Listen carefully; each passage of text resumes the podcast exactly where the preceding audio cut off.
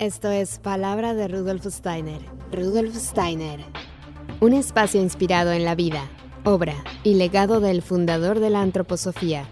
Un camino de conocimiento que conduce lo espiritual del ser humano a lo espiritual del universo. Palabra de Rudolf Steiner. Hola, ¿qué tal? Muy buen día, yo soy Caro Hernández. Gracias por estar una vez más aquí en Palabra de Rudolf Steiner. Hoy vamos a hablar de un tema muy interesante, la teoría de la evolución según Rudolf Steiner, que la verdad es que es apasionante este tema y para esto hemos invitado a Santiago Traverso. Él es profesor de filosofía, escritor y artista escénico. Se formó en antroposofía, dicta clases de teatro en la Escuela Waldorf Arcángel Gabriel y da seminarios de filosofía en la Escuela Argentina de Euritmia.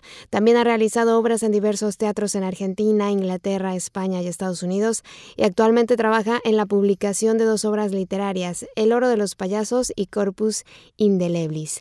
Así que primero que nada, gracias por aceptar esta invitación, Santiago. Bienvenido a Palabra de Rudolf Steiner. ¿Cómo estás? ¿Cómo estás, Caro? Bien, gracias a vos por invitarme a tu canal. Pues gracias a ti, es todo un honor tenerte aquí.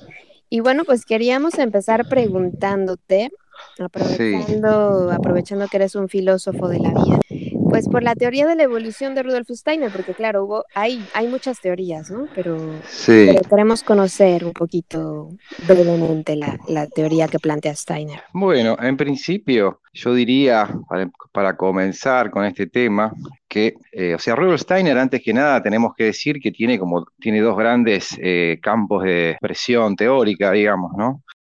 Uno que es la filosofía, él de hecho es doctor en filosofía, y una segunda fuente y, canal de expresión que es el esoterismo, ¿verdad? Particularmente en este caso la teosofía. El esoterismo, bueno, abarca más que la teosofía, pero la teosofía es un, por decirlo de alguna manera, una, ciencia también, donde expresan un montón de verdades, un montón de, por decirlo de alguna manera, conceptos que muchas veces para el común de la gente eso es una cosa histórica, siempre ha ocurrido, son como vistos como si fuera algo místico, ¿no? O algo religioso, o algo no científico. Bueno, esto, esto es algo que Rubinstein va, va, va, a negar, o sea, la teosofía eh, y el esoterismo, ¿no? En general, no es que maneje cuestiones fantásticas, como mucha gente piensa, sino que, bueno, trabaja con otros planos también, que no es solamente el plano de lo evidente, lo, que se puede captar con los sentidos ordinarios, ¿verdad? Tiene un campo de sentido un poco más amplio, eh, está desarrollada por algunos clarividentes que logran captar algunas verdades que están en, otros planos. Y bueno, la teoría de la evolución, justamente, por decirlo, o sea, también por eso digo esto, porque a veces uno piensa en teoría y seguida, enseguida eh, cree que tiene que ver con algo demostrado científicamente, con, métodos científicos convencionales, es decir, que están demostrados por, por, una epistemología materialista, ¿no?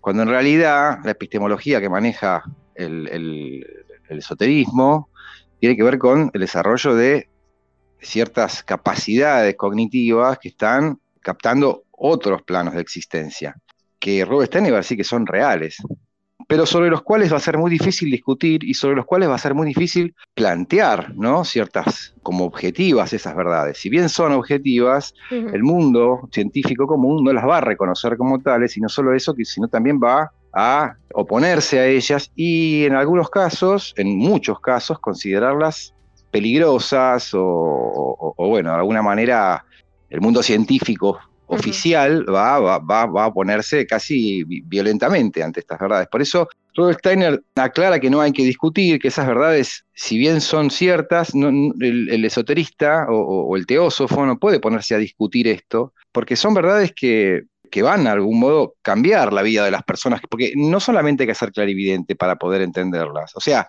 hay que distinguir eh, muy atentamente la diferencia entre la clarividencia y lo que es un poder cognitivo. O sea, la clarividencia la desarrollan algunos clarividentes que pueden ver estos, que pueden captar estas verdades este, que no son evidentes para los sentidos comunes de la vista, vamos a decir, o, los sentidos, o, los sentidos, sería el tacto, la vista, el olfato, el oído, esos sentidos, pero también pueden ser entendidas por cualquiera. O sea, estas verdades captadas por los clarividentes a ser transmitidas, las puede captar cualquier persona, ¿no es cierto? O sea, son, son entendibles, si bien no son captables por experiencia, son entendibles. Es, según Robert Steiner, estas verdades, cuando uno las entiende, actúan por sí mismas, son verdades vivas, ¿no? que una vez entendidas y comprendidas comienzan a integrar ciertos conocimientos que en cierta forma están aislados. ¿no? Digo esto antes de empezar a hablar de, lo que sería una teoría de la evolución de Robert Steiner, porque, porque tiene que ver con esta parte, tiene que ver con esta parte oculta, tiene que ver con esta parte esotérica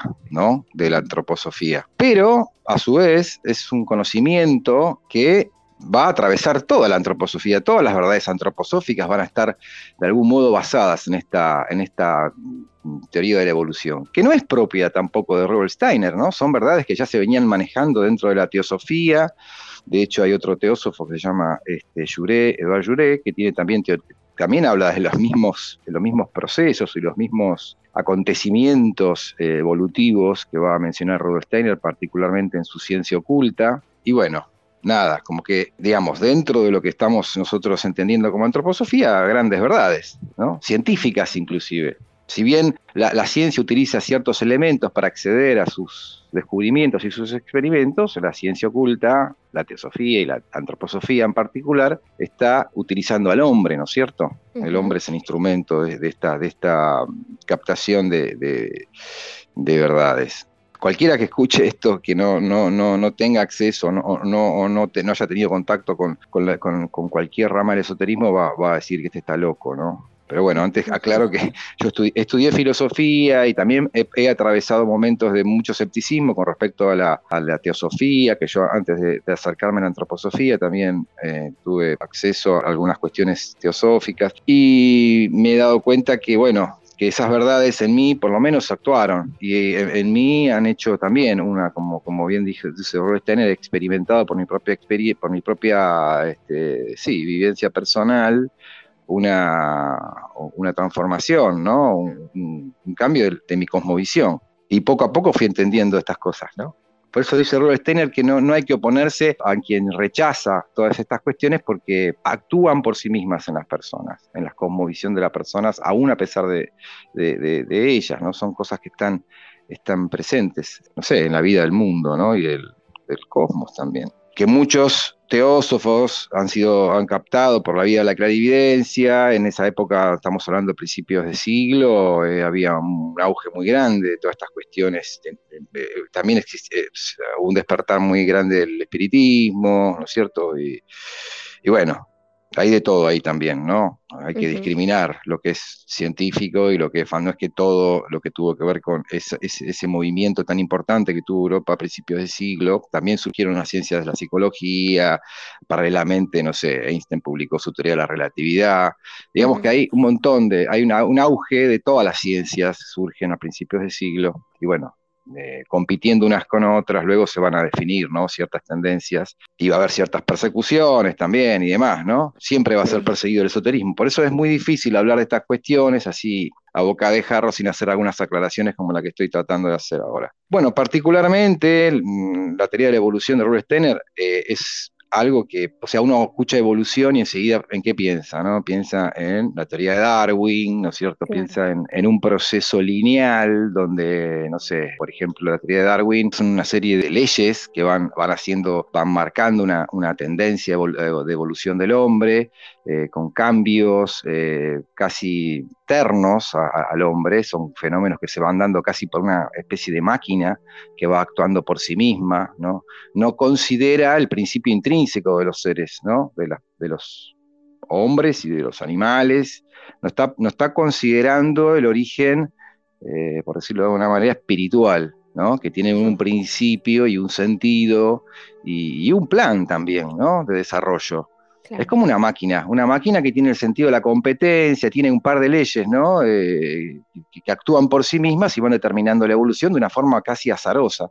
Y la evolución no, no es azarosa en términos más eh, de la ciencia oculta, por decirlo de alguna forma, sino que tiene una, responden a, ciertos principios ¿verdad? intrínsecos del ser, de, los seres y particularmente el ser humano, que va a tener un, rol decisivo en, esta evolución, ¿no? todo su desarrollo, que, que, no va a tener su origen en, en la evolución terrestre, o sea, la, evolución desde el punto de vista teosófico y antroposófico eh, se remonta a, evoluciones anteriores que tiene la Tierra, ¿verdad? Evoluciones anteriores y evoluciones posteriores que aún no se han desarrollado totalidad la totalidad de las evoluciones que tiene la vida de la Tierra son siete. Nosotros estamos en la cuarta, que es la terrestre, donde, donde aparece el elemento tierra, donde aparece el elemento, el elemento de la individualidad, es decir, del, yo, que es el primer componente espiritual que surge en la evolución, un componente muy, muy potente,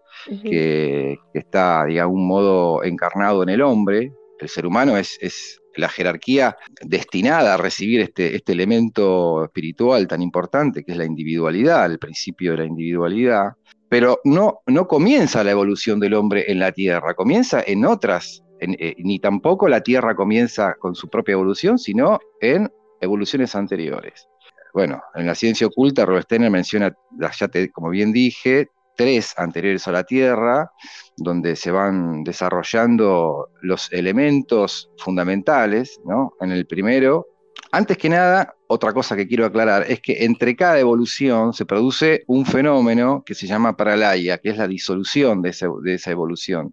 Mm. imaginémonos que la Tierra es el cuarto proceso planetario evolutivo, pero hay otros tres y entre cada uno de ellos hay una fase que se llama paralaya, que es la desaparición o la disolución de estas evoluciones. O sea, cada uno de estos procesos planetarios de evolución está separado por un proceso de disolución, donde todo vuelve otra vez, por decirlo de alguna forma, a el lugar espiritual de donde provino.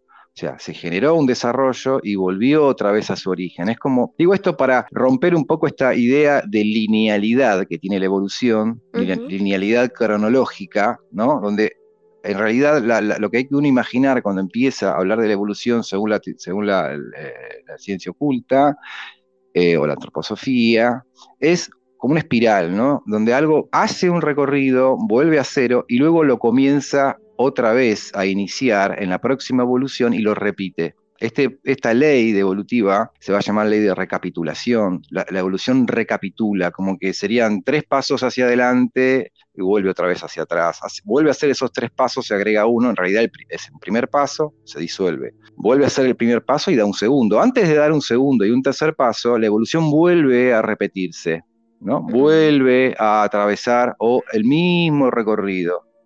Se llama procesos de recapitula, digamos, ¿no? Vuelve, otra vez.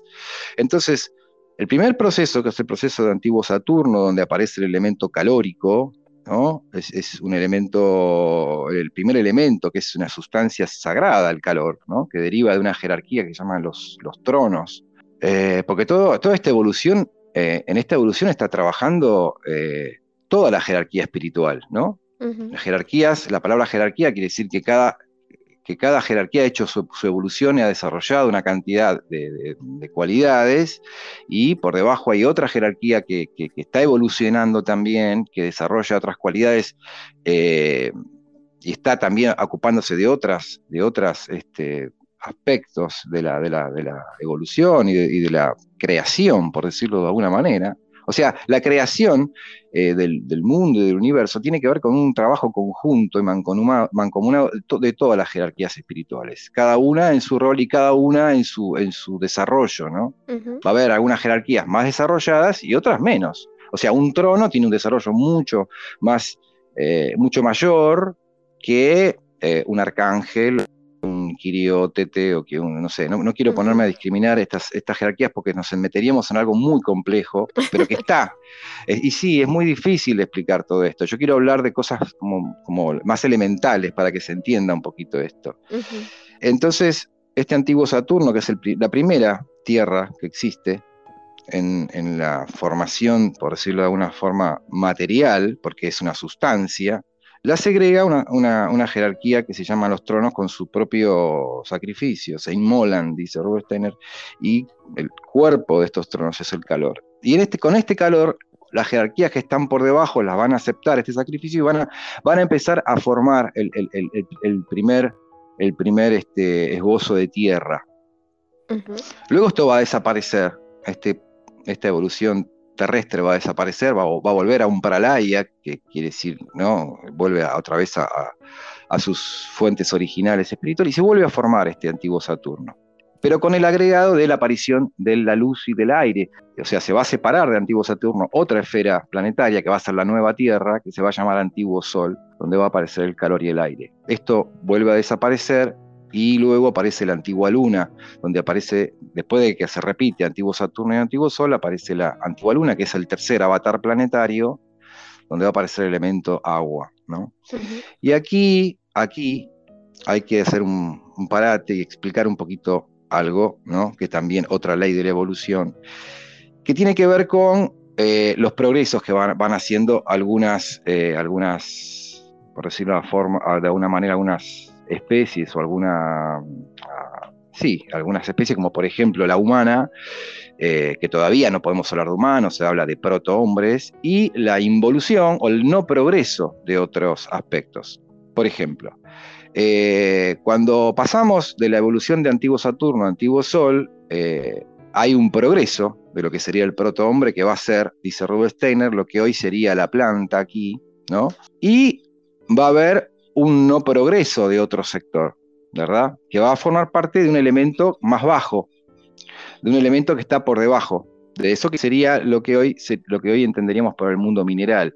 Cuando lleguemos a la cuarta evolución, donde aparezca la Tierra, ¿no? O sea, va a terminar la tercera evolución, que va a ser la antigua Luna, donde, donde este, que va a volver a terminar, donde aparece el elemento agua, donde aparece el, movimiento, eh, donde aparece la astralidad también, eh, se va a disolver todo esto y vamos a aparecer en el mundo, en la evolución terrestre. Se van a repetir los anteriores tres y va a aparecer el cuarto eh, planeta que va a ser la Tierra. Se va a desprender la Luna de la Tierra y va a quedar, va, va a formarse la Tierra. Y aquí va a empezar el proceso evolutivo propio de la Tierra, recién en el cuarto periodo.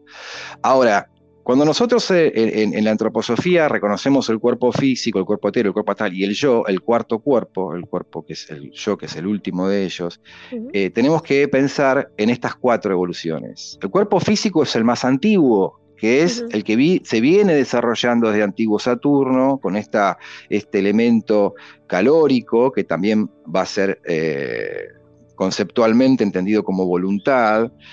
Eh, luego, en el, segundo periodo, se va a desarrollar el cuerpo etéreo.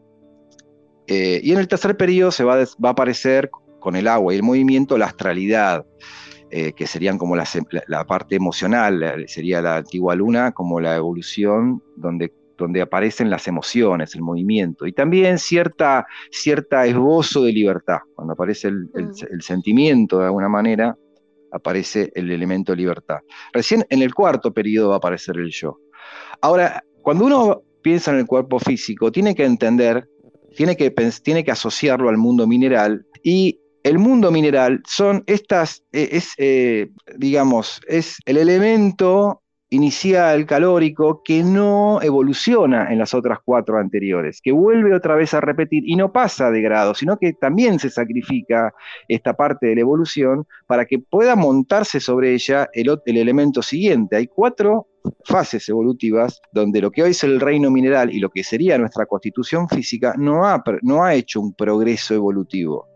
Es decir, que nosotros con nuestros cuerpos físicos, hoy en este momento de la, de, la densidad, por decirlo de una manera física, eh, tenemos lo que hubiese sido el cuerpo eh, calórico de antiguo Saturno, sin evolucionar, que vuelve a repetir. ¿verdad? Y el cuerpo etéreo es lo mismo, es, el, es, el, como la parte más energética del cuerpo físico, por decirlo de una manera, que surge en, en la evolución de Antiguo Sol, que tampoco ha evolucionado y ha quedado en ese estadio que hoy sería el reino vegetal. Y la astralidad que aparece en el, tercer, en el tercer periodo terrestre, al no evolucionar, digamos, de un periodo al otro, va, va a ser lo que hoy vemos en los animales, va a estar encarnado en los animales. Y vos fijate que el yo, que recién aparece en el cuarto periodo, cuando el hombre ya está evolutivamente preparado para recibir este cuerpo espiritual, porque es el primer cuerpo literalmente espiritual, los otros no podemos considerarlos todavía espirituales, totalmente espirituales, el hombre ya está preparado y vos fíjate que nosotros en nuestro cuerpo tenemos reino mineral en nuestro cuerpo físico, eh, el reino, pero que sería el reino vegetal en nuestro cuerpo etéreo, que tiene que ver con lo solar, con lo energético, con, lo que sería ya la luz, por decirlo de alguna manera, y el cuerpo astral, que tiene que ver con las emociones, que tiene que ver con, con el sentimiento humano, que surge en antigua luna, no, también lo tenemos nosotros. Y en el tercer periodo, donde ya la materia desde lo calórico hasta hoy se ha solidificado lo suficiente, donde ha adquirido ya una forma particular gracias al trabajo que han hecho las jerarquías para que pueda llegar este yo al mundo, también lo tenemos, que es el yo. Antes de terminar con esta primera explicación, que espero que haya sido más o menos clara, lo que hay que decir es que la evolución también va, si vos lo, ves desde el punto de vista material, va densificándose. Cada periodo va adquiriendo un grado mayor de densidad del calor, al aire y la luz, sumado a, que sería ya un estado más gaseoso. Luego con la astralidad, que empieza a, tener un estado más acuífero o, que tiene un componente de agua, y ya cuando llegamos al cuarto periodo que aparece el elemento terrestre, una línea de solidificación. Aclarado esto, si vos tenés en cuenta que son siete los periodos terrestres y nosotros estamos en el cuarto, que es la Tierra, a, nivel de periodos planetarios, ¿no? Eh, que estamos en el cuarto, tenemos que imaginarnos, si tuviéramos un esquema, como que el cuarto sería el que está más abajo, el más pesado. Suponte que te imaginas una B corta, como si fuera un collar donde abajo hay una gran piedra, ¿no es cierto? Y donde los eslabones del collar son desde antiguo Saturno, el que está más sutil arriba, y el más denso sería la Tierra, el que está más abajo. Digo esto porque luego vuelve otra vez la evolución a eh, rarificarse, porque está, ¿hacia dónde está yendo? Hacia un paralaya, hacia una disolución nuevamente. esta, esta, evolución terrestre, que es la cuarta, va a disolverse otra vez.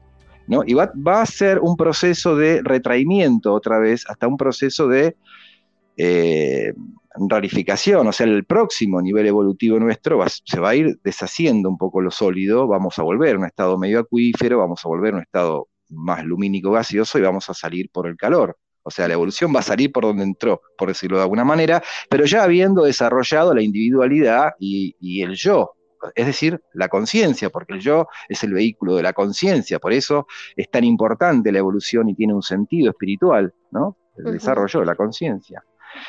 Entonces, cosas principales resumiendo, siete periodos, ¿no? Terrestres, estamos en el cuarto, que es el más denso, y donde se desarrolla paradójicamente el elemento más espiritual. Esto es algo central en la teoría de la evolución de la antroposofía, es central. En el momento de más densidad se desarrolla un momento de mayor conciencia. Em, o se desarrolla la conciencia, digamos, este, por primera vez, por decirlo de alguna manera. Sí, ese desarrollo de la mayor conciencia teniendo en cuenta los anteriores, ¿cierto? Eh, bueno, esto es como primera, primer esbozo, creo que líneas generales pudimos, este, cosa que me preocupaba porque realmente es algo muy difícil de hacer, ¿no? Hablar de esto es muy complejo, pero más o menos se pudo dar un pantallazo de lo que es la evolución, en términos generales. Después, si, si, querés, podemos particularizar más alguna cosa, pero en términos generales, la evolución de tener eh, y de antroposofía, y vuelvo a repetir, también de la teosofía, este, está en estos parámetros. Oye, yo te quiero preguntar, ¿por qué Steiner nombra a, estos pasos, a, las siete evoluciones, le va dando un nombre como de planeta? Sí, es una muy buena pregunta. Yo creo que, bueno, en algún punto los, cada planeta tiene una, una, yo no sé mucho de astrología, ¿no? Pero tiene que ver con un, proceso de, de la inteligencia, cómo va desplegándose la inteligencia cósmica, ¿no es cierto? Y los planetas tienen, cada planeta tiene, tiene un, momento y cada, cada mm, jerarquía, por decirlo de alguna manera, y o sea, no solamente está el hombre en el universo, ¿no? Hay, un montón de fuerzas espirituales, hay un montón de, mm, entes espirituales que no se determinan de desarrollar y necesitan de ciertas condiciones. La evolución es muy generosa, digamos, ¿no? El plano espiritual es muy generoso y siempre está alojando eh, aquel que no, que no ha podido desarrollar, es como la escuela, vos tenés a los, yo trabajo con chicos adolescentes y hay muchos chicos que no están todos al mismo, no, no tienen todos al mismo tiempo de desarrollo y necesitan una contención diferente cada uno. Bueno, el universo es así y tiene diferentes... Em, lugares y diferentes espacios donde, donde cada, cada paso de la evolución, cada entidad necesita un hábitat especial para estar y para actuar, ¿verdad? Tanto la Luna como Júpiter, como, como Marte, como, no sé, en, los planetas actuales, cada uno de esos planetas tiene una, función en, la evolución y, en cada uno de ellos hay, hay un, grupo de jerarquías, un grupo de entidades que han evolucionado de cierta manera o no, este, y desde allí actúan y contribuyen a la, a la, a la creación y tienen, un, y tienen un sentido y un significado, ¿verdad? Eh, Saturno, bueno, tiene que ver con el tiempo, ya eso Cronos cuando, cuando se devora a, Urano, eh, cuando le, bueno, vos algo de mitología sabés, le, secciona la, la, o sea, Cronos se come a sus hijos, pero a su vez le secciona los genitales a su padre, que es Urano, y, con ello aparece el tiempo, ¿verdad? Tiene que ver con, la formación del tiempo, cuando el tiempo, con la creación de la temporalidad, que también en la evolución es algo muy importante. El Sol sabemos también que, tiene una función muy importante, el arcángel Micael, Cristo, son entidades solares con un poder muy fuerte en lo que es el despliegue de la vida, en forma directa, digamos, ¿no? Porque nosotros estamos atravesados, nosotros estamos atravesados por, estamos separados de lo que serían las fuerzas directas que tiene el espíritu, como si uno se enchufara a 220, ¿no? Estamos separados como si fuera por, un, por espejismos. O sea, cuando aparece la, eh, tercera, en la tercera etapa, que es la, antigua luna, hay algo muy importante, que es eh, la aparición de, de, hay, una jerarquía muy importante que, decide no avanzar y toma de algún modo, el poder de la devolución, que son los espíritus luciféricos. ¿no? Porque algo muy importante, capaz que me estoy yendo un poco de la pregunta, pero, bueno, tiene que ver con, para que uno entienda, por ejemplo, lo que representa la antigua luna. No, quiere decir que hoy, hoy la luna de hoy tenga que ver con eso, en cierta forma sí, pero, pero no quiere decir que sea exactamente esto. Pero en la evolución de la antigua luna pasa algo que es que actúan unos, unas entidades espirituales que se llaman luciféricas, ¿no? que aparecen de alguna forma ofreciendo una trampa a lo que sería en ese momento el protohombre, ¿no? le ofrecen a, lo que sería en ese momento el hombre en desarrollo reflejar las verdades universales totales, es, es como un gran espejo del universo. ¿no? Y el hombre acepta este, este ofrecimiento que le hacen las entidades luciféricas y se vuelven casi superiores en un punto a lo que serían las entidades solares, como que pueden dar un paso por encima de las entidades solares. Les ofrecen como, como un atajo. Pero ¿qué pasa? En la cuarta evolución, cuando aparece el yo, el yo que todavía no, no está preparado para reflejar estas verdades, queda como atrapado dentro de la astralidad, dentro de la emocionalidad. Es el gran problema que tiene el hombre después. Su individualidad queda atrapada por la emoción, digamos, por decirlo simple y pronto, ¿no? Entonces, eh, esto no está hecho, eh, eh, no es algo azaroso, no es algo por decirlo de alguna forma de, casual, sino que la individualidad es, un hito muy importante en la evolución cósmica y necesita de ciertas entidades como las luciféricas para que eh, lo produzcan de una forma no quiero decir artificial porque no lo es, pero de algún modo rompen con las leyes de la, evolución espiritual para dar lugar a una separación. Hay una parte de la evolución que se separa en un momento y que empieza a correr a cuenta y riesgo, ¿verdad?, de sus propias decisiones. Esto es necesario que pase, pero en un punto eh, uno los, a uno a simple vista le suena como malo, ¿no? Que el hombre se separe de su, de su guía eh, divina, de sus, que no solamente son las, no sé, Dios, por decirlo de alguna forma, sino también todas las jerarquías que vienen acompañando menores a, lo que sería una jerarquía supra,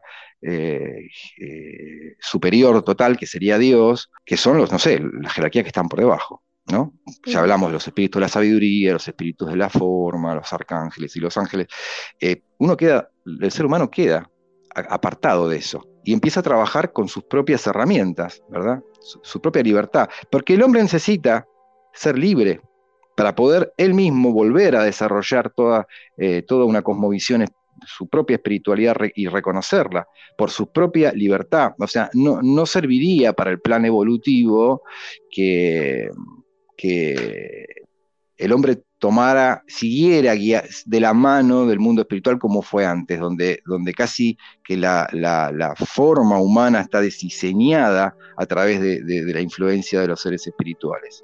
¿Verdad? Hasta, hasta su cuerpo está diseñado por los seres espirituales, a través de lo que serían las facultades en ese momento desarrolladas por el hombre, que era la imaginación. El hombre, lo cuenta Rubén, en épocas anteriores, con su imaginación construía su cuerpo en base a las necesidades del medio ambiente. Luego esto cuando una vez que está formado el cuerpo, el que yo, el que el yo ha encarnado, el hombre empieza a, moverse por su propia decisión y su propia voluntad. Y aquí él tiene que descubrir su, objetivo, sus metas eh, espirituales y evolutivas, están un poco en descubrir por sus propios medios su propia libertad el camino hacia la, hacia la espiritualidad, que es un poco el desafío que tenemos nosotros hoy, ¿no? En la etapa, en la etapa de, lo que sería el alma consciente, como la llamaría él, nuestra, nuestra etapa actual, ¿no? Tenemos que desarrollar la conciencia de la espiritualidad. Y vos fijate que, que, en las ciencias, las ciencias materiales, particularmente en la física cuántica, se está llegando a una conclusión de, holística de la materia, ¿no? La materia tiene un trasfondo holístico, ¿no? No, no, no puede,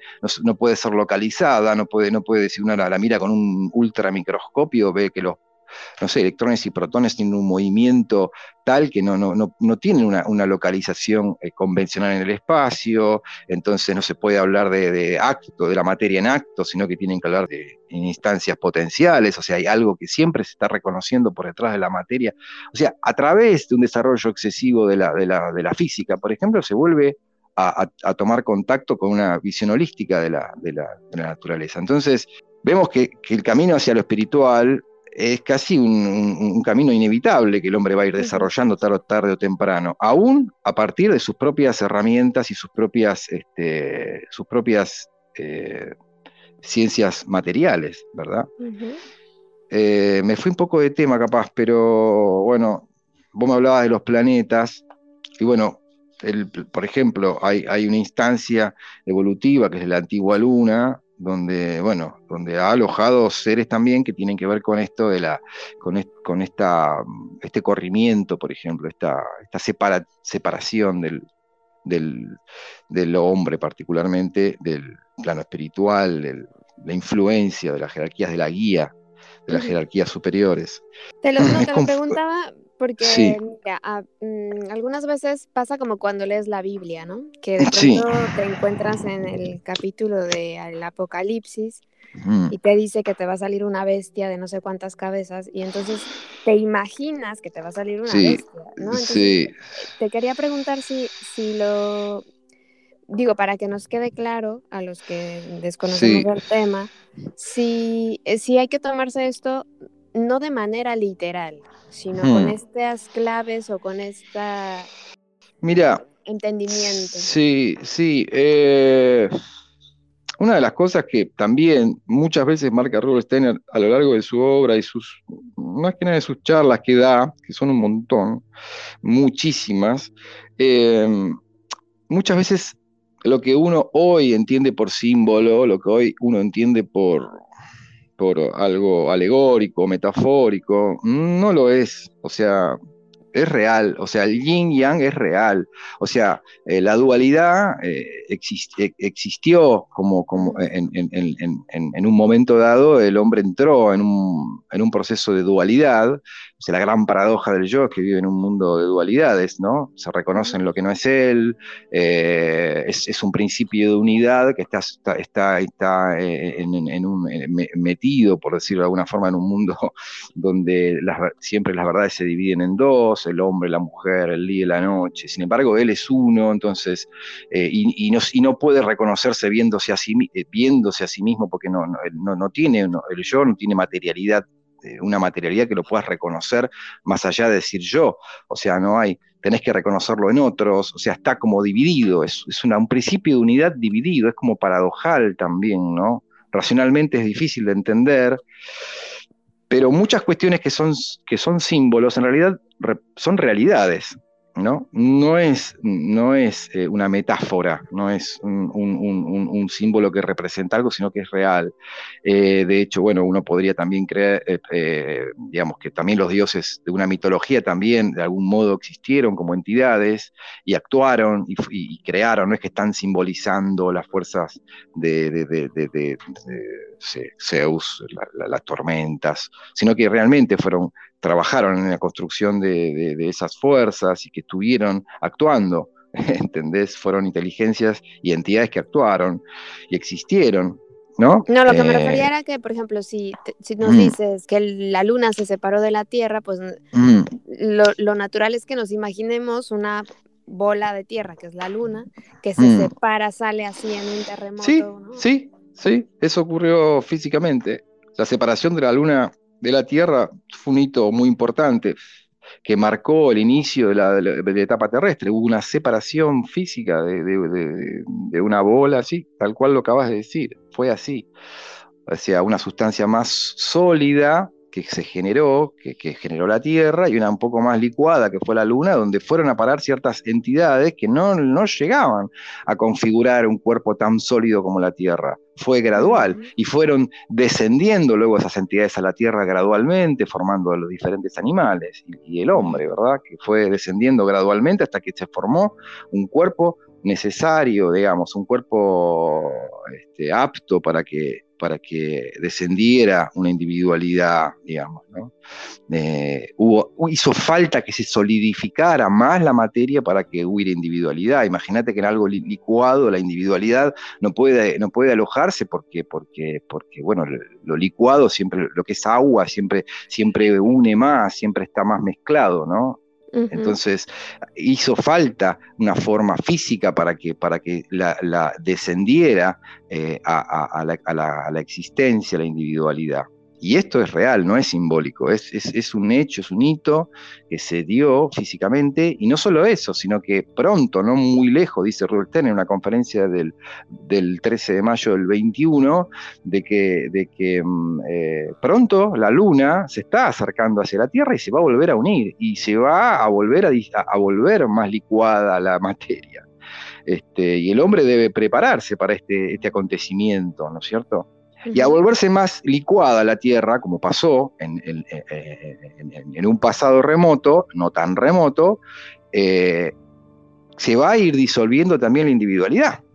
Y también se va a ir disolviendo el pensar, porque el pensar aparece también en el momento en que la Tierra, la Luna se separa de la Tierra. El pensamiento como facultad surge cuando ya está formada la individualidad.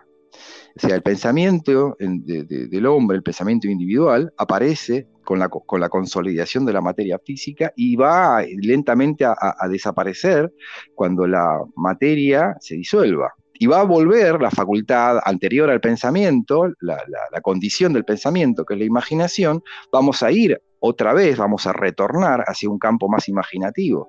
Por eso la importancia del guetianismo, por ejemplo, donde uno tiene que utilizar el elemento imaginativo para poder ver los arquetipos. Una imaginación que capta los niveles de objetividad de la creación, donde uno puede ver el arquetipo, eh, por ejemplo, de las plantas o de los animales, uno puede ver la configuración a través de ciertas formas imaginativas. Por eso la importancia del arte también en la pedagogía, ¿no? Porque estamos yendo hacia el futuro. La pedagogía Baldo está apuntando hacia dónde va el hombre. Y para saber hacia dónde va el hombre, tiene que tener algunos, tiene que conocer algunos rudimentos de la teoría de la evolución. Es decir, hacia dónde vamos. ¿Se entiende esto? ¿Estoy, explicándolo bien? ¿O, ¿Se entiende? Y luego también te quería preguntar, entonces, Atlántida y Lemuria forman parte de la evolución, ¿no?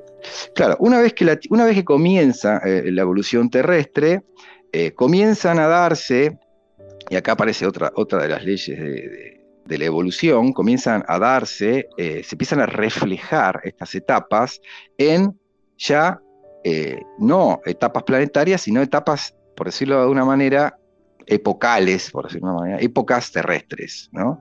Donde, por ejemplo, la época eh, eh, polárica, vemos un reflejo de antiguo Saturno, luego va a venir una etapa hiperbórica, donde, donde vamos a ver el reflejo de la, etapa solar, después vamos a tener la lemúrica, que es la etapa donde se va a reflejar la, el proceso que se dio en la antigua Luna, y luego vamos a tener la Atlántida, particularmente, donde se refleja el proceso eh, terrestre literal, que es el cuarto, el cuarto elemento. Nosotros estamos en una quinta, que es la posatlántica. Nosotros ya estamos parados en, una quinta etapa, etapa terrestre, es decir, que eh, a nivel reflejo no tenemos, un no tenemos un pasado donde apoyarnos. O sea, nuestra etapa terrestre, que es la posatlántica, que es la quinta, no tiene una quinta etapa desarrollada. O sea, está de algún modo eh, empezando a, ella misma reflejar una etapa futura. Esto es también difícil de entender, pero nosotros en la posatlántica estamos siendo como, como, como, creadores, de alguna manera, de la quinta etapa terrestre, que va a venir después del Pralaya, que va a venir después cuando se forme el nuevo planeta que va a ser futuro Júpiter, cuando empiece otra vez la, creación a volverse más licuada, por decirlo de alguna forma, y vamos a vivir eh, en, un campo más imaginativo, nosotros lo estamos desarrollando en nuestra quinta, en, en nuestra quinta etapa posatlántica. A su vez, agrego algo, dentro de la quinta etapa posatlántica tenemos las épocas culturales, la antigua India, la antigua Persia, o la llama proto-persa, ¿no? Eh, la etapa egipcia y la etapa greco-romana, que es la, cuarta. Pero nosotros no estamos en la etapa greco-romana, en, la época cultural greco-romana, estamos en la etapa que le llama Robert Steiner la anglosajona, que es la quinta, ¿verdad? Que comienza cerca del siglo XV, más o menos, comienza esta etapa cultural, esta época cultural, dentro de la quinta etapa posatlántica, dentro del cuarto periodo terrestre o etapa, etapa, terrestre, planetaria, que es la evolución terrestre. Esto, si vos lo ves en un esquemita, que yo los tengo, los tengo, tengo he hecho un montón de esquemas, cuando explico esto, cuando eh, doy clases sobre esto, explico esto, eh, siempre trabajo con esquemas en pizarrón porque es muy difícil entenderlo en el aire. Eh, pero bueno, básicamente, si sabemos que son siete las etapas y estamos hablando de una quinta, estamos ya en un, con un pie en el futuro, ¿verdad? Sabiendo que la etapa terrestre es la cuarta si estuviéramos en futuro Júpiter no estaría diciendo esto, pero como estamos en la, cuarta etapa eh, terrestre y estamos en una quinta época y en un quinto, este, en, una, quinta etapa planetaria que es el, eh, epocal, que es la, la posatlántica, estamos en el futuro. Nosotros estamos, en, estamos construyendo el futuro. En muchos momentos Rubén Steiner dice esto, que el hombre no tiene nada que repetir ya. Nosotros somos creadores del futuro. Estamos en un momento donde estamos creando el futuro. Esto es muy importante tenerlo eh, presente, ¿verdad? Y a su vez, si nos metemos en el hombre, tanto los cuerpos del hombre que hemos desarrollado, tenemos también, que son cuatro, el yo, dijimos que es el último, eh, que es eh, el yo que se desarrolla en la etapa terrestre, tenemos otros tres cuerpos que desarrollar todavía. ¿Qué los va a desarrollar la individualidad? El yo los va a ir construyendo, ¿no? Oye, pero por ejemplo, ahora mismo, por ejemplo, yo puedo conocer personas que aparentemente, digo, sí, si me pongo a juzgarlas y a criticarlas, pues tienen un nivel de conciencia, digamos, bajo, porque a lo mejor, o yo lo considero así, porque a lo mejor son personas que solo quieren ver el fútbol, dormir, comer, eh, trabajar, dormir, comer, ver el fútbol, mm. reproducirse y morir. Y no hay mm. más eh, nada que les mueva. Entonces, por ejemplo, estamos en esta etapa, ¿no? Dices de la humanidad. Vamos hacia, hacia otra etapa, hacia otra mm. evolución, y estas personas que no les mueve nada, pues entonces digo, mm, ellas eh, van a evolucionar, o sea, en la siguiente etapa van a estar ya con otro nivel de conciencia, ¿Por qué se Mira, estas diferencias de considerarlo así, ¿no? De personas que sí, que están súper bien conscientes de la vida, de sus comportamientos, de su conducta, de su manera de hablar. Y hay gente que no le interesa, que no le importa, que le da igual. Sí, mm, particularmente no creo, yo no creo que no les interese, o sea, son, digamos, todos tenemos las mismos, los mismos elementos potencialmente eh, eh, dados, ¿no? que algunos los desarrollen y otros no, que cada uno tenga su tiempo para desarrollarlos. Eh, es, es, otro asunto, ¿no? Pero todos tenemos potencialmente las mismas posibilidades. Yo no creo particularmente que haya, que la evolución no aloje a, estas personas, que no haya donde puedan seguir su desarrollo, ¿no? Todos tenemos eh, la posibilidad de estar desarrollando lo que nosotros tenemos que desarrollar. Hay como una inteligencia que, hace para cada uno, para cada individuo, eh, condiciones necesarias para su desarrollo. Y cada uno las tiene dadas de una manera puedo decirlo de una forma personal. Eh, yo no, la verdad que no me animaría a hacer una ley general de que hay personas que no evolucionan, no, no sé, cada uno tiene su manera y sus tiempos, eh, lo mismo que pasa con los chicos, ¿no? Cada uno tiene su manera y su tiempo y está regido por principios eh, particulares, ligados con, con, un montón de cosas, entre ellas el karma. hay como, como, como, como diferentes instancias, infinitas instancias. ¿no? Robert dice que el hombre es un género en sí mismo, cada individuo es un género, así como existen los leones como, como especie, cada individuo es una especie, ¿no? Eh, o un género, representa un género. Entonces, no podemos hacer generalizar sobre el hombre. Sí, eh, podemos decir que hay algo que, una responsabilidad que tiene el hombre como jerarquía, porque el hombre es la décima jerarquía tiene una, función que cumplir y desarrollar, eh, que tiene que ver un poco con lo que hablamos con el desarrollo de la conciencia, con el desarrollo de, la individualidad y el, uso de la libertad, ¿no? que es la jerarquía humana, es el único que lo detenta este, hasta el momento, es la jerarquía que tiene que desarrollar esta, esta parte, que es la, libertad, su uso libre, de el uso libre de su propia voluntad. Em, bueno, que lo, tarde o temprano lo va a tener que desarrollar. Si quiere construir un mundo, cuando, cuando el mundo vuelva a, disolverse, la individualidad ya va a haber hecho un proceso, ¿no es cierto? Va a poder eh, trabajar en forma, por decirlo de una manera colectiva, pero ya de manera consciente, desde el desarrollo de la conciencia. Esto es algo que de alguna manera el ser humano lo tiene que hacer, lo tiene que desarrollar y depende bastante de la evolución general de que el hombre ejerza estos, estas funciones, digamos, en el universo. También un poco la curiosidad por, porque si hubiera en este momento siete seres humanos diferentes que están en diferentes etapas de evolución. Sí. Sí. Eso sí puede, eso sí puede ser, ¿no? O sea, que haya humanos que se dejan guiar más por el instinto animal, ¿no? Que los domina más, digamos, la materia, o que los domina más una parte que la otra. Sí, sí. Sí, eh, e, es, es, algo que es posible que suceda.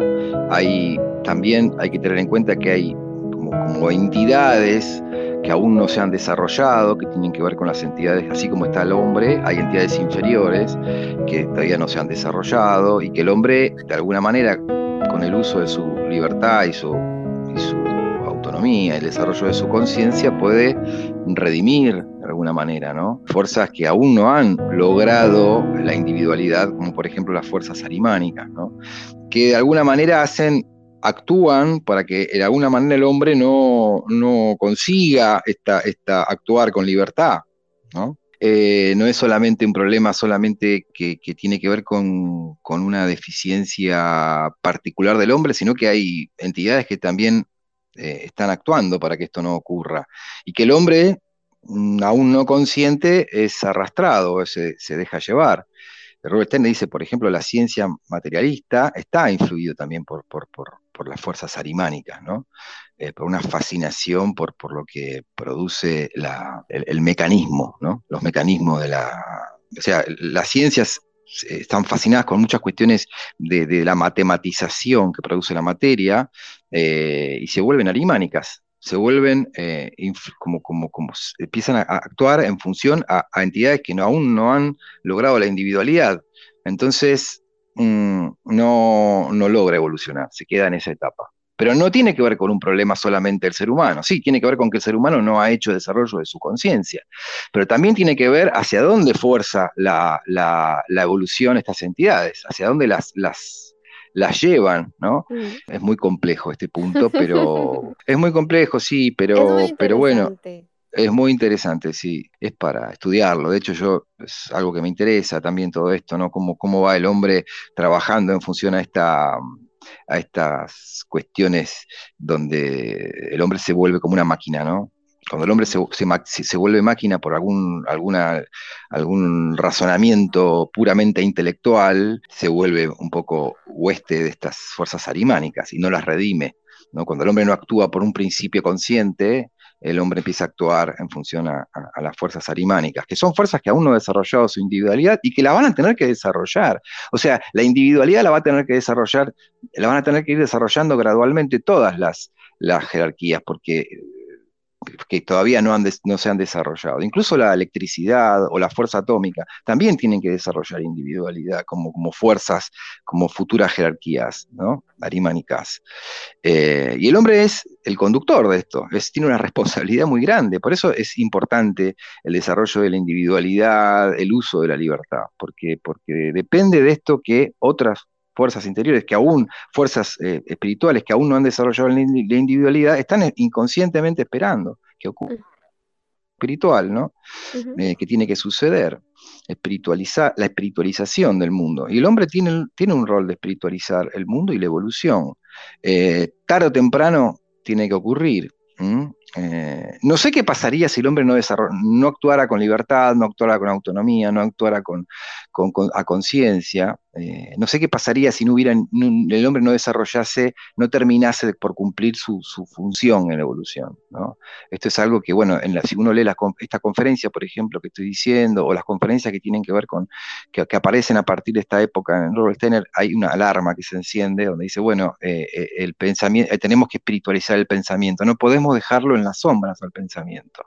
Porque si el pensamiento queda en las sombras y no nos podemos comunicar con esas entidades espirituales que están esperando en el futuro, que no solamente son las que no se desarrollaron, sino otras que sí están desarrolladas, que no han, que no han no han, no han, pasado por la etapa, eh, no han necesitado porque han desarrollado la individualidad antes, eh, están comunicándonos, nos están guiando, entonces tenemos que desarrollar elementos imaginativos eh, para, poderlas, para poder entender estos mensajes y para poder redirigir y para poder ir hacia el futuro. No estamos solos, estamos acompañados por, un, por una cantidad enorme de jerarquías que están guiándonos, nos están intentando guiar, pero el hombre, como es libre, tiene que habilitar esta guía, tiene que habilitar esta, esta, esta posibilidad, ¿no? Y este es el desafío, que el hombre pueda abrir una puerta para que eso pueda ocurrir y para que eso pueda de algún modo inspirar sus, sus ideas a partir de, este momento donde el pensamiento se ha vuelto tan sombrío y tan poco espiritualizado. O sea, es un peligro, por decirlo de alguna manera, es un peligro evolutivo que el hombre se quede sumido en el pensamiento puramente materialista. Porque bueno, como te digo, el pensamiento surge cuando el hombre se densifica con la materia y el pensamiento de alguna manera tiene un rol eh, de comprender la materia física. Eh, no es que la materia física es entendida por el pensamiento exclusivamente porque, porque el pensamiento es malo. El pensamiento está para entender el mundo mineral. El pensamiento racional entiende las leyes del mundo mineral, la causa y el efecto. Estas cuestiones son cuestiones que el hombre entiende con su pensamiento porque el pensamiento es, una, es una herramienta que va a entender el mundo, el mundo material. Pero para poder entender el mundo vegetal ya el pensamiento no alcanza. Tiene que desarrollar la facultad imaginativa para entender el mundo vegetal. Y para entender el mundo animal hay que desarrollar otra facultad eh, superior que tiene que ver con, con cómo la conciencia eh, del yo eh, vuelve a, construir un sentimiento espiritualizado, entonces ahí podemos entender el rol que, evolutivo que encierra el reino, el reino animal. O sea, los reinos tienen llaves muy importantes para entender el futuro, eh, porque eh, representan facultades que se han desarrollado gracias a la ayuda del espíritu, eh, de las fuerzas espirituales antes de la evolución terrestre, pero también con funciones espirituales que nosotros con nuestra conciencia tenemos que comprender para saber hacia dónde vamos. Entonces, necesitamos desarrollar estas nuevas facultades con nuestra individualidad y libertad para poder entender estas nuevas eh, etapas, ¿no? Maravillosa la invitación que nos dejas y que, y que nos haces, ¿no? De, permitir esa conexión con nuestro mundo espiritual y que es tan importante, sí. Sí, eh, yo eh, no pretendo que con todo esto se pueda entender completamente este, la teoría de la evolución, porque como bien dijimos hasta ahora, está incompleta, faltan un montón de cosas por desarrollar y lo que sí hay que entender que no es algo eh, puramente esquemático y que, se, y que se va a dar, esa es la gran paradoja de la evolución, ¿no? que se va a dar una forma matemática, así como yo vengo hablando, ¿no? que en, tal evolución apareció el calor, después la luz y el aire, después... O sea, no es que esto va a suceder de una forma... Eh, si bien hay leyes y si bien hay, ciertos estadios que vamos a tener que recorrer, cuando aparece la libertad, todo entra en riesgo, ¿verdad? O sea, hay un, hay un, hay una, hay un, hay algo que nosotros tenemos que, si, no, no, tendría sentido nuestra libertad, si no hubiera algo que está en riesgo, algo que el hombre necesita desarrollar y que el hombre va a tener que, que, poner en juego de sí mismo, ¿no? Eh, ese es el gran, el gran desafío que tiene el hombre, que es, bueno, la libertad. Cuando la evolución pasa por la libertad, yo me imagino, ¿no? Eh, eh, el, universo entero, las jerarquías enteras están pendientes de que eso ocurra. Imagínate que están todos dependiendo de que el hombre sea libre, de que el hombre haga buen uso de su libertad. ¿Te imaginas a un arcángel diciendo, uy, que el hombre rápidamente desarrolle su libertad? Porque de eso depende nuestra, nuestra evolución también, ¿no? Que también los, arcángeles en su nivel todavía no han desarrollado toda su evolución. Y ni los ángeles, los ángeles también todavía necesitan desarrollar ciertas cuestiones, ¿no? Eh, y, y en cierta forma, como en el universo todo está unido, no hay nada realmente separado, nosotros tampoco estamos realmente separados, siempre estamos asistidos por fuerzas espirituales, eh, somos libres de aceptarlo o no, de desarrollarlo o no. Así que no sé qué pasaría si el hombre no cumpliera con esa función. ¿Quién la reemplazaría? ¿no? ¿Qué jerarquía vendría a ocupar el lugar del hombre? Eh, esa es una gran, una gran pregunta, ¿no? Que, podríamos dejarla, dejarla en suspenso o, porque todavía no, no podemos dar un resultado final de, lo, de cómo ha actuado el hombre, porque la evolución del hombre todavía no terminó. Pero sí podemos, podemos eh, señalar algunas tendencias, eh, sí podemos, bueno, los que más o menos nos conectamos con la antroposofía, decir, bueno, hay algunas cuestiones que el hombre tiene que desarrollar y que el hombre tiene que, ponerse a trabajar, digamos, porque, porque forma parte de sus designios superiores. Entonces, em, bueno. Tampoco podemos ser autómatas del bien, ¿no? Como decía. Exactamente. Bien, bien, bien, vamos bien, bien. este comentario tuyo me, deja más tranquilo porque quiere decir que se está entendiendo un poquito este, este sentido. Pues muchísimas gracias. Digo, lamentablemente solo tenemos una hora de programa, pero esto bueno, para mucho, así que. Pues, sí, da para mucho. Cuando quieras eh, adentrarnos más puntualmente en algún tema, pero creo que, creo que con lo que lo dicho hemos esbozado así a grandes rasgos este, lo que mm, podría decirse de la teoría de, la evolución, ¿no? De Así que bueno, pues Santiago, mm. muchísimas gracias por haber estado con nosotros y ojalá nos podamos encontrar en un futuro no muy lejano. Dale, sí, me encantaría, me encantaría, me encantaría. Y te agradezco enormemente, enormemente por haberme dado esta posibilidad. Este, que considero tan importante para poder un poco hablar de estos temas que, como dijimos al principio, no son muy fáciles de hablar, que tienen a veces mucha, mucha reticencia por el común de la gente, pero sin embargo tienen una, una dejan una mella porque tiene que ver con verdades muy ancestrales, muy antiguas, transmitidas también por algunas personas que han podido contactar con, con planos no, no, no materiales y que tiene que ver con nuestros desafíos más importantes como seres humanos. Y te lo está diciendo un filósofo. Yo estudié filosofía de la dura, de hecho enseño filosofía en las escuelas de los chicos, por supuesto de esto no les di una palabra. Eh, y bueno, nada, eh, son cuestiones que de alguna manera desarrolla cada uno y a mí me tocó, en este caso, eh, este camino, ¿verdad? Así que te agradezco muchísimo que me haya dado esta oportunidad de transmitir esto, que muy pocas veces he oído gente hablar no digo que nunca he oído hablar de esto, pero muy pocas veces he oído hablar de estos temas con, solvencia, con, tranquilidad, digamos, ¿no?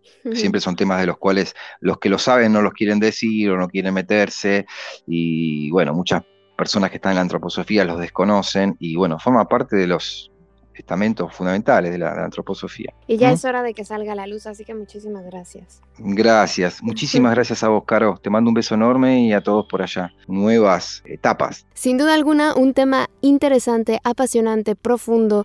Y en este programa quisimos dejar pues unas pequeñas pinceladas de todo este trabajo que aportó Rudolf Steiner al mundo.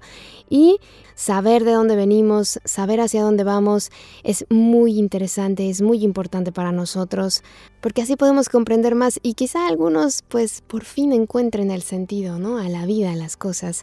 Así que bueno, por mi parte ha sido todo. Muchísimas gracias por acompañarnos una vez más.